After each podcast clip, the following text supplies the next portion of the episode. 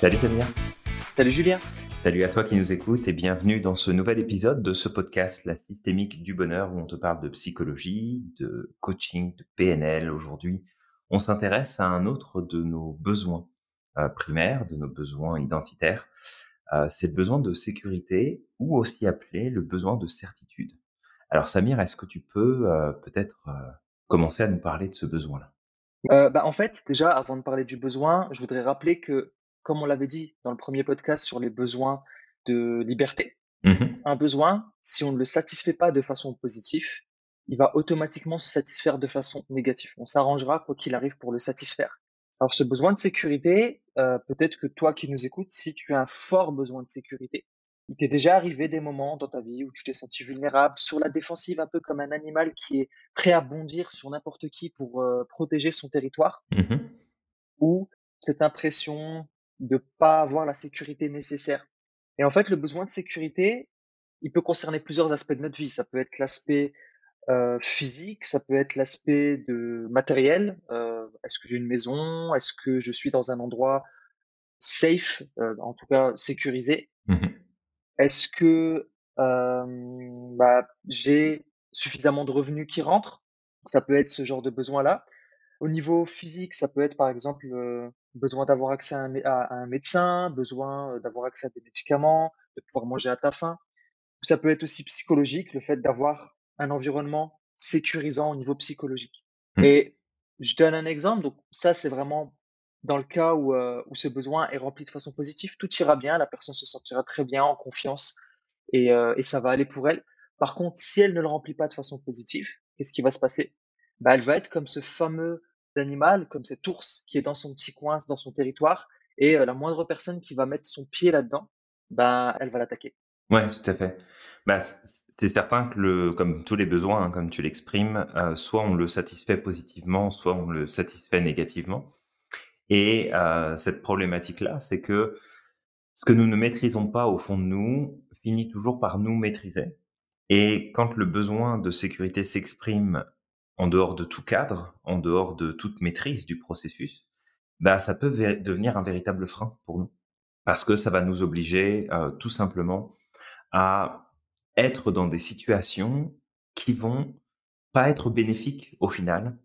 Comme par exemple, tu vois, j'ai un, j'ai un exemple qui me vient en tête là, c'est tu as une opportunité de prendre peut-être un nouvel emploi. Ce nouvel emploi représente quelque chose de nouveau, un nouvel apprentissage, mais aussi une belle opportunité de carrière, de progression, de changement.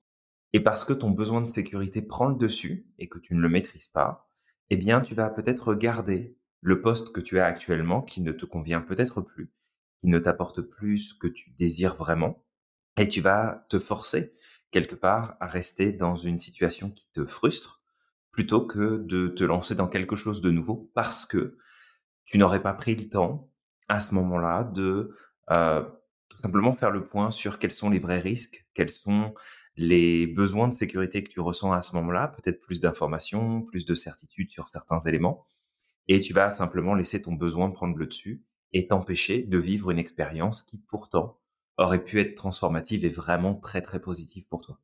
Et, et aussi, c'est vrai que ce qui est intéressant avec ce besoin de sécurité, c'est qu'il est directement relié au besoin de, de, certitude. C'est à peu près la même chose. Mmh c'est qu'une personne, si elle ne répond pas à ce besoin de façon positive, elle va vouloir garder ses certitudes. En tout cas, euh, elle a des croyances, elle a des, des idées, et elle sera pas prête à changer ou en tout cas à faire évoluer ses idées parce que justement elle a ce besoin de sécurité et cette idée ou ces croyances qu'elle a l'entretiennent dans une pseudo sécurité parce que c'est quelque chose qu'elle connaît.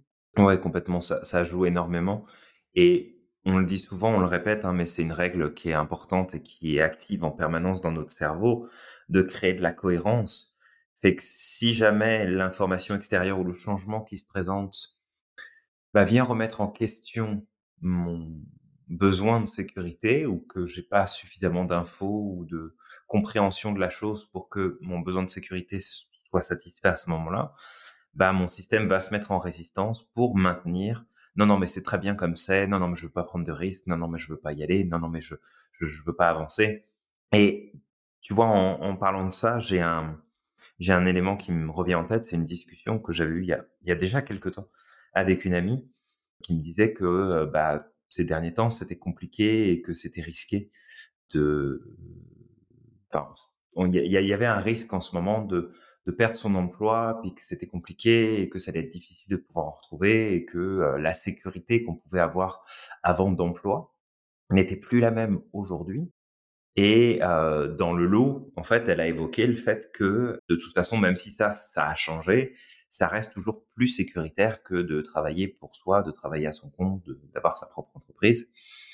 Et du coup, ça, ça a amené une discussion où, je lui ai posé la question de dire, regarde, si, si jamais tu as tes propres activités, que tu diversifies tes revenus, que oui, tu prends des risques, c'est-à-dire que tu prends le risque de euh, faire quelque chose qui pourrait ne pas fonctionner, quelque chose qui pourrait ne pas te rapporter euh, d'argent au quotidien, mais que tu démultiplies tous ces éléments-là, eh bien, qu'est-ce qui va se passer si demain tu perds un ou deux points d'entrée d'argent, de, finances, de revenus, mais que le reste continue à tourner? Et qu'est-ce que tu fais demain si ton entreprise ferme et que finalement bah, ton salaire, tu l'as plus, tu le touches plus? Qu'est-ce qui est le plus risqué? Et c'est ça aussi, comprendre que peut-être que toi qui nous écoutes aujourd'hui, tu fais des choix dans ta vie qui sont guidés par ton besoin de sécurité, mais que ce besoin de sécurité a pris trop de place, trop d'ampleur, t'empêchant de faire les choix qui t'importent vraiment, ceux qui comptent vraiment. Combien de personnes rêveraient de pouvoir se lancer en affaires, mais parce qu'ils ont cette impression qu'ils seront plus en sécurité s'ils font ça, ils ne le font pas. Alors qu'en vérité, cette notion de sécurité, elle est très très très relative. Hein. Combien de personnes, là, sur les, euh, les derniers mois qui se sont écoulés, euh, ont malheureusement perdu leur emploi et leur seule source de revenus du jour au lendemain parce qu'ils ont remis leur sécurité entre les mains de quelqu'un d'autre? Comme le système de retraite, la même chose.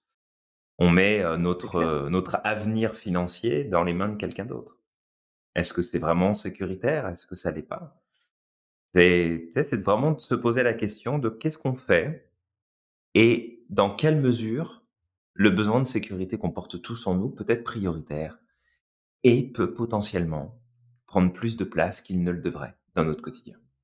Bah, pour faire un lien d'ailleurs avec la, le podcast de la dernière fois où on parlait de la pensée de pauvre, le fait d'avoir une pensée de pauvre, forcément, ça va pas répondre à ton besoin de sécurité. Oui, tout à fait. Parce que tu vas être dans le, la conservation, tu vas être dans, dans le statu quo en quelque sorte. Comment je mmh peux faire pour sauver les meubles et, euh, et ça, ça va pas aider. Il vaut mieux aller chercher, comme tu dis, d'autres sources, en tout cas de sécurité, que de rester avec ce qu'on a pour essayer de conserver, euh, conserver ce qu'on a. Et c'est drôle parce que ce besoin de sécurité aussi peut amener des comportements tels que des troubles obsessionnels compulsifs. Parce que la personne, si elle n'est pas dans le contrôle, si actuellement elle ne contrôle rien, bah, elle va décharger tout ça vers euh, dans des tocs en fait. Mmh. complètement. Et c'est d'ailleurs un des, un des points clés euh, des tox, c'est c'est un besoin de retrouver le contrôle, de retrouver son équilibre, de retrouver ce qu'on est, ce qu'on n'arrive pas à gérer au fond de nous, et on transpose ça sur quelque chose d'extérieur. Mais encore une fois, c'est pas des comportements qui sont choisis consciemment, c'est des choses qui se font de façon automatique et qui sont le résultat en partie, pas que ça, mais en partie de d'un gros besoin, d'un fort besoin de sécurité et de certitude mais c'est pareil, demain, tu as une opportunité qui se présente, puis malheureusement, bah, tu n'as pas assez d'informations, en tout cas pour ton besoin de sécurité et de certitude, fait que tu prends pas de décision, et puis une semaine après, bah, tu te rends compte que, ah merde, j'aurais peut-être dû, en fait. J'aurais dû y aller, j'aurais dû le faire, je suis passé encore à côté de quelque chose, mais j'en savais pas assez à ce moment-là. Alors c'est pas très grave en soi, euh, des opportunités, il s'en représentera dans tous les domaines de ta vie. Mais te poser la question, est-ce que finalement, si j'ai ce besoin de sécurité très fort, est-ce que je prends mes décisions avec mon libre arbitre aujourd'hui ou est-ce que je fais mes choix qui sont purement dictés justement par cet élément-là? Et c'est intéressant, mais peut-être que toi, tu aurais des exemples de personnes justement autour de toi qui avaient, euh, qui avaient un fort besoin de sécurité et euh, l'auditeur en tout cas nous se, reconnaît à ça. Mmh et moi, ça me fait penser à une histoire de quelqu'un qui euh, voulait aller en vacances et euh, il voulait absolument aller en vacances, mais par contre, parce que il avait peur, il savait pas, il n'était pas sûr et certain en fait que l'endroit qu'il allait prendre allait être suffisamment sécur. Il connaissait pas les environs, etc. Mmh bah, en fait, il tournait en rond, il tournait en rond, il tournait en rond pour essayer de trouver le logement qu'il allait louer et puis le quartier dans lequel il allait s'installer pour ses vacances. Et finalement, il n'est pas parti. Justement parce que il n'arrivait pas à sécuriser suffisamment son environnement. Et ce qui est drôle, c'est que cette personne était avec quelqu'un qui n'avait pas de fort besoin de sécurité. En tout cas, c'était c'est un besoin qu'on a tous, mais c'était pas l'un des besoins sur lesquels elle se focus le plus. Oui. Et euh, ce qui a fait qu'en fait, ça a créé des tensions parce que ils étaient censés partir en vacances à deux. Et vu que euh, le besoin de sécurité a pris le dessus, bah, tous les deux ne sont pas partis en vacances. Ouais. Et du coup, ça a dû frustrer aussi l'autre personne. Peut-être parce que l'autre était peut-être animé par un besoin de liberté ou de nouveauté, de stimulation, peu importe. Et du coup, ça, ça a frustré. Ah, je comprends ça. Et, ça, peut être source de conflit. D'ailleurs, tous les besoins identitaires, s'ils sont mal gérés et mal compris dans un couple, dans une relation amicale, professionnelle, ça peut très rapidement poser problème. Parce que bah, chacun y va de sa vision de ses besoins, en ne tenant peut-être pas compte de la vision de l'autre et en n'arrivant pas à négocier finalement entre ces différentes parties-là. Et ça ça peut amener pas mal de conflits justement, mais ça peut être aussi des valeurs hein, qui, rentrent, euh, qui en ligne de compte. Mais le besoin de sécurité, bien intégré que nous l'avons tous, il fait partie de nous. Est-ce qu'il est prioritaire ou pas? Ça, c'est la question à se poser. On peut, on peut se poser puis se dire, ok, c'est quoi mes besoins prioritaires? Comment est-ce que je prends mes décisions au quotidien? Et si jamais toi qui nous écoutes, ton besoin de sécurité est élevé, est important, essaye d'analyser de quelle façon tu utilises ton besoin de sécurité Et est-ce qu'il arrive parfois que ton besoin de sécurité, tu utilises Utilise tes décisions, tes actions, tes choix pour se satisfaire de façon automatique sans que tu te rendes compte. Donc, euh, manque de décision, euh, on reste là où on est, on bouge pas, on pose pas d'action, on n'amène pas de changement, euh, on se lance pas dans un défi ou euh, on n'affronte pas des peurs peut-être qu'on peut avoir au fond de nous qui sont limitantes, mais qui en même temps on sait qu'elles n'arriveront jamais, mais pour autant on n'y va pas non plus. Fait comment est-ce que toi dans ton quotidien, ce besoin-là qui est là, mais potentiellement élevé, peut effectivement t'influencer? Qu'est-ce que ça peut faire dans ta vie? Exactement, ouais.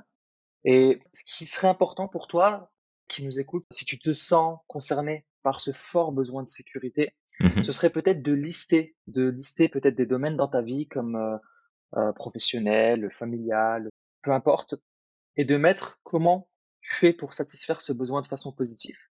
Comment tu fais pour le satisfaire de façon négative quand tu ne le satisfais pas? Qu'est-ce qui se passe pour toi? Et puis derrière, de mettre en place des actions. Derrière, bah, qu'est-ce que je peux faire quand je suis dans cette situation? On a pris l'exemple du travail. Euh, bah, besoin de sécurité, s'il n'est pas bien satisfait au travail, qu'est-ce que ça peut être? Ça pourrait être, euh, bah, tu te renfermes sur toi-même, par exemple, parce que tu fais pas confiance à tes, en tes collègues. Mmh euh, ça peut être aussi, euh, ben, de te faire petit. Ça peut être, ça peut être énormément de choses. Dans ta famille, par exemple, besoin de sécurité qui n'est pas satisfait, tu peux au moindre problème être irritable parce que tu as besoin de sécuriser ton environnement. Tu ne te sens pas en sécurité, donc qu'est-ce que tu fais? Tu défends ton territoire. Mmh. Donc tu listes en fait toutes ces manières, ces comportements que tu utilises pour répondre à ton besoin de façon négative. Et puis derrière, de mettre en place des stratégies. Donc, euh, bah, si j'ai pas de sécurité, comment je peux faire pour aller chercher de la sécurité?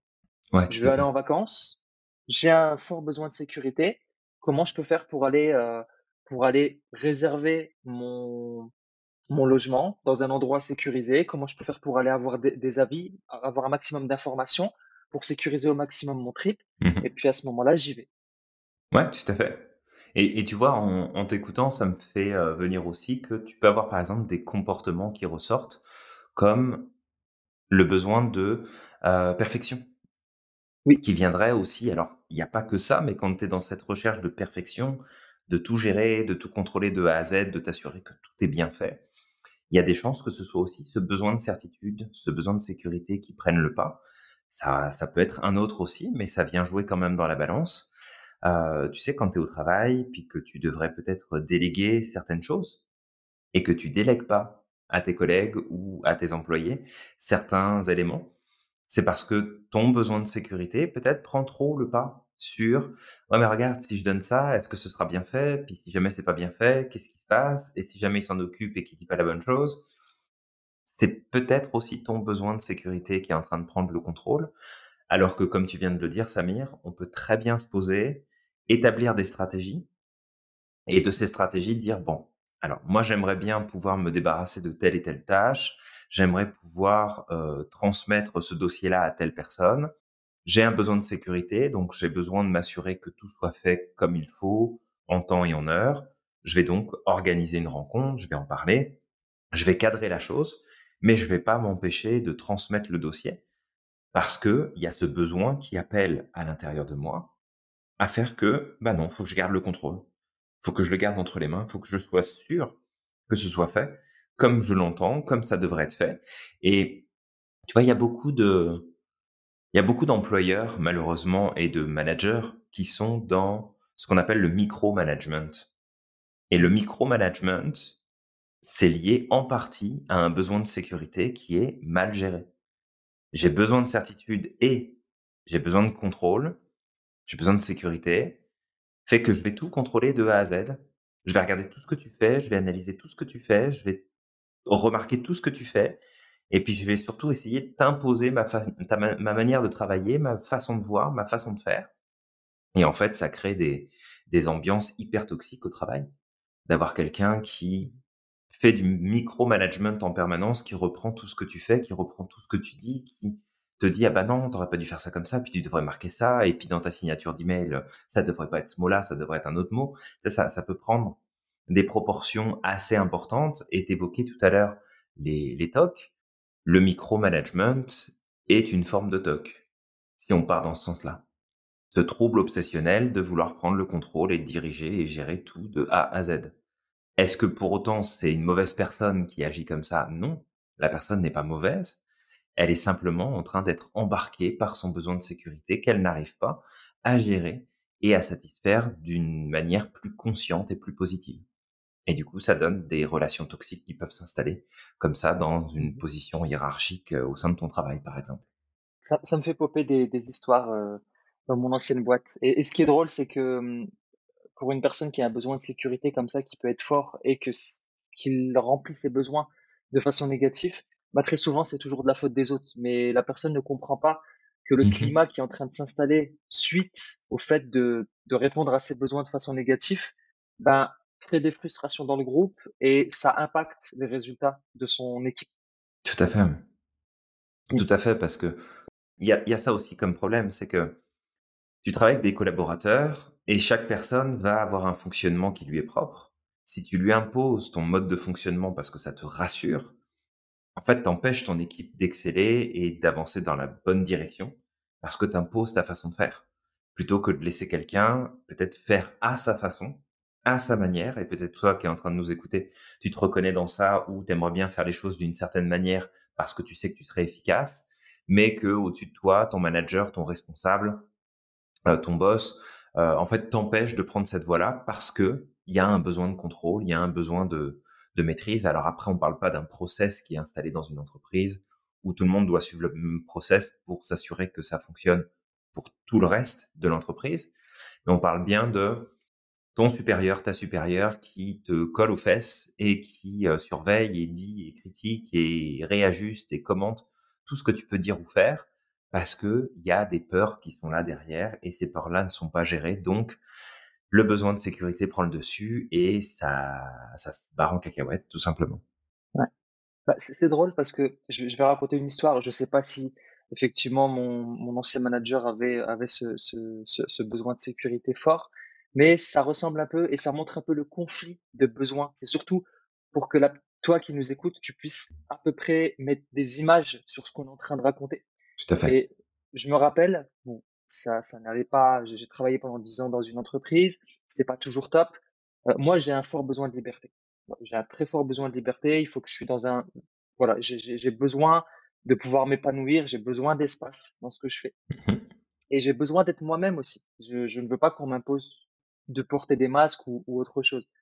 Et je me rappelle qu'à certains moments, donc peut-être que ma personnalité ne ne collait pas trop avec euh, avec certaines personnes avec qui je travaillais. Et il y avait ce besoin de, bah, en fait, fais comme ça, fais comme ça, reste à ton bureau, ne va pas parler aux gens. Attention, ne prends pas ton téléphone. Euh, quand tu es au bureau, n'écris pas mmh de messages sur ton téléphone, parce que si tu écris des messages sur ton téléphone, ça veut peut-être envoyer comme image aux autres que tu ne travailles pas. Mmh. Et, et, en fait, c'était, il y avait du contrôle. En tout cas, moi, c'était vraiment comme ça que je le sentais. Si j'allais aux toilettes, que je passais, je sais pas moi, 10 minutes, euh, non, reviens tout de suite. J'avais même le droit à un appel sur mon téléphone pour me dire reviens tout de suite. Mais j'adorais cette personne. Je sais qu'elle était bien intentionnée et que peut-être elle a projeté son besoin de sécurité sur moi. Et surtout qu'il y avait, il y avait des gens au-dessus. Voilà, elle essayait de me protéger d'une manière ou d'une autre. Mais ce qui a fait, c'est que ça m'a étouffé, moi. Ça m'a mmh totalement étouffé. Ce, ce, besoin de contrôle, ce besoin de, faut pas que tu ailles là-bas, faut pas que tu fasses ça, faut que tu sois ici, n'ouvre pas telle page sur ton écran. Euh, quand tu écris sur ton carnet, bah, arrange-toi pour avoir la bonne posture, pour que tout le monde voit que tu écris, parce que sinon, ça voudrait dire que tu n'écris pas et que peut-être tu es sur ton téléphone. C'était trop. C'était vraiment, ça a pris trop d'ampleur. Ouais.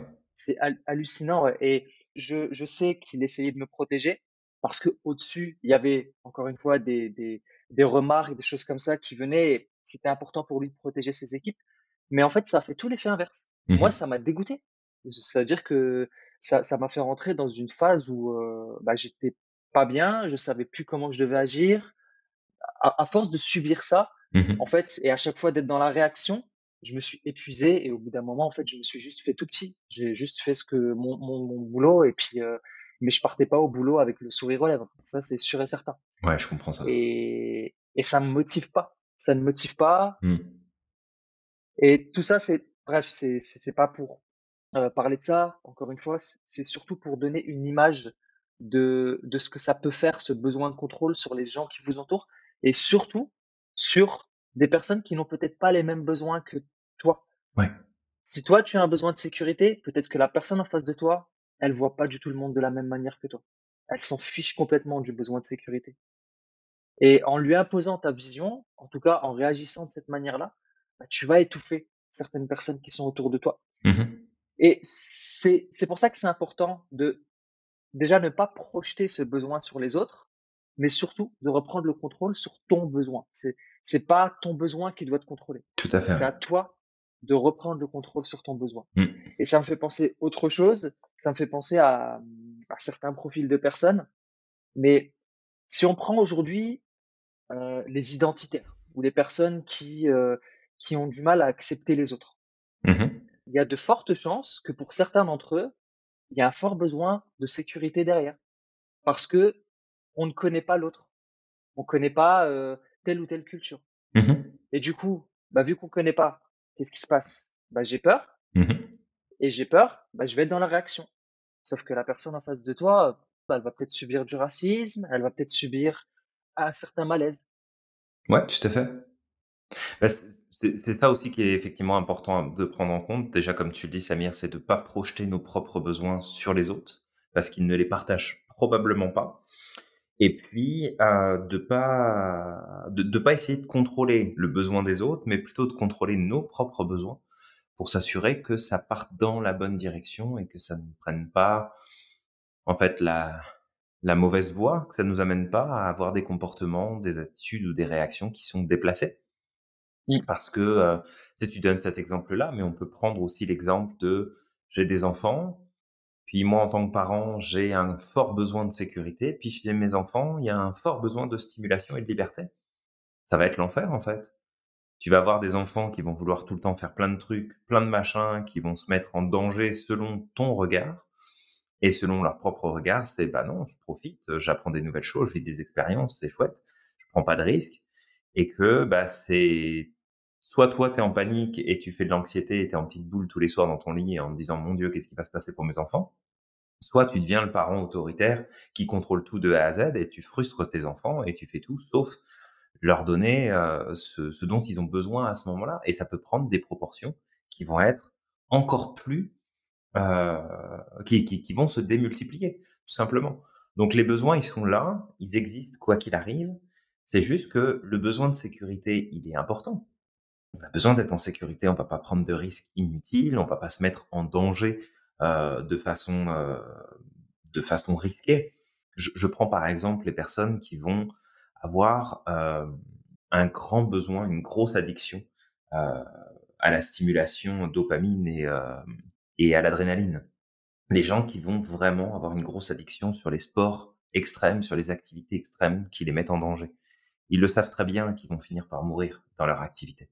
C'est clair et net dans leur tête, ils sont en accord avec ça la plupart du temps.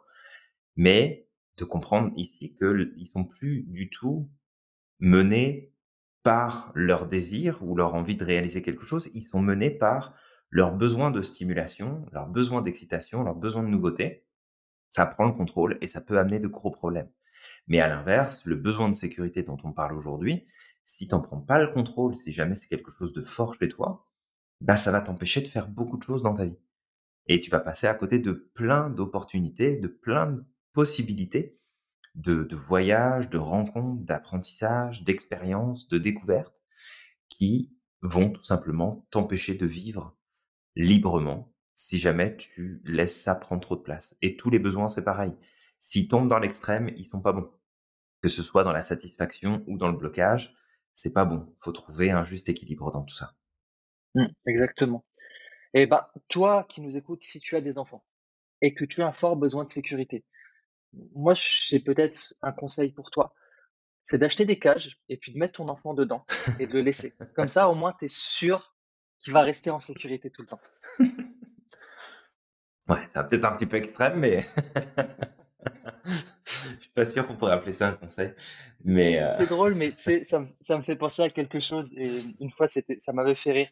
Euh, quand j'étais encore à Roubaix, une fois, j'étais avec, avec ma femme, euh, en centre-ville, mmh et à un moment, je vois une maman passer avec un enfant qui avait une laisse.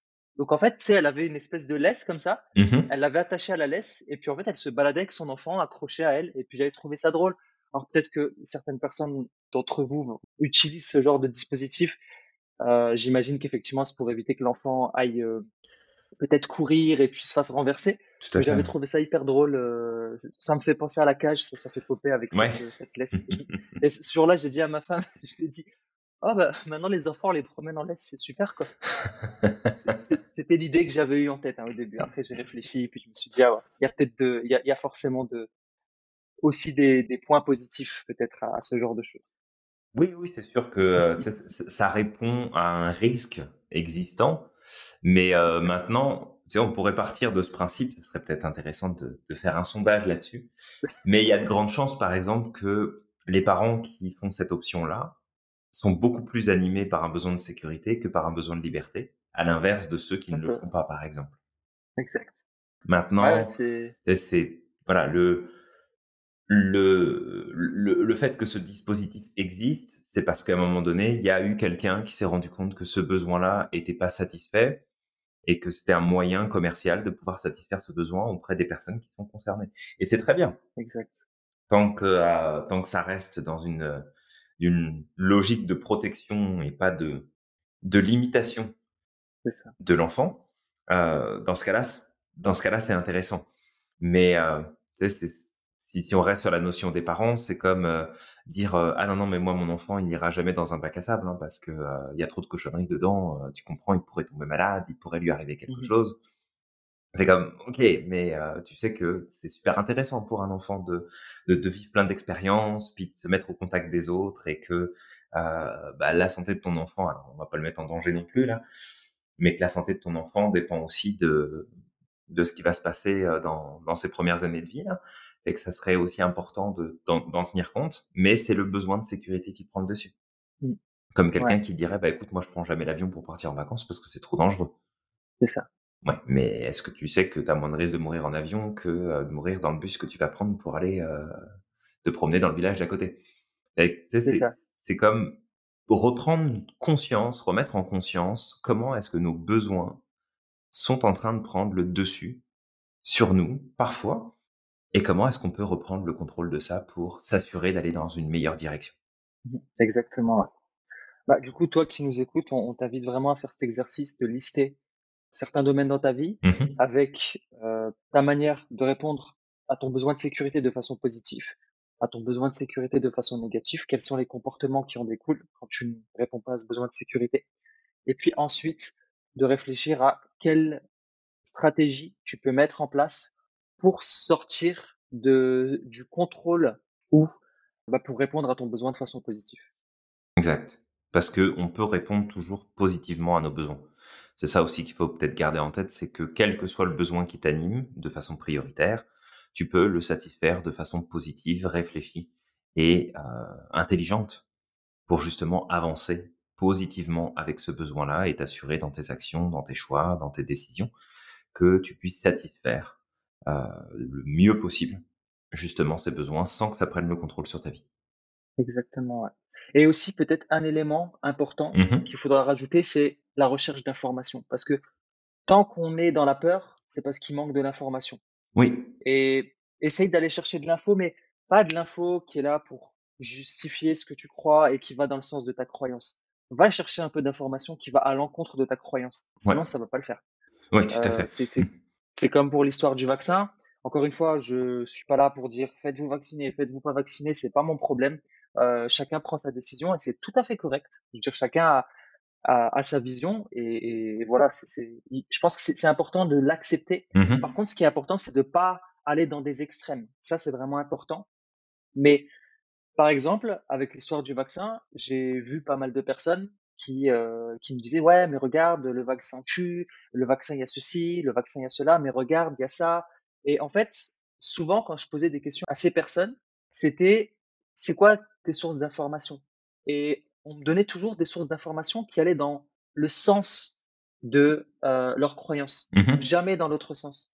Et pourtant, si on va chercher de l'information euh, du côté du corps médical, du côté des chercheurs, du côté des médecins, on a des informations qui sont diverses et qui sont et qui vont dans l'autre sens, avec des autres des, statistiques qui sont beaucoup plus détaillées que les informations qui vont chercher avec deux trois éléments.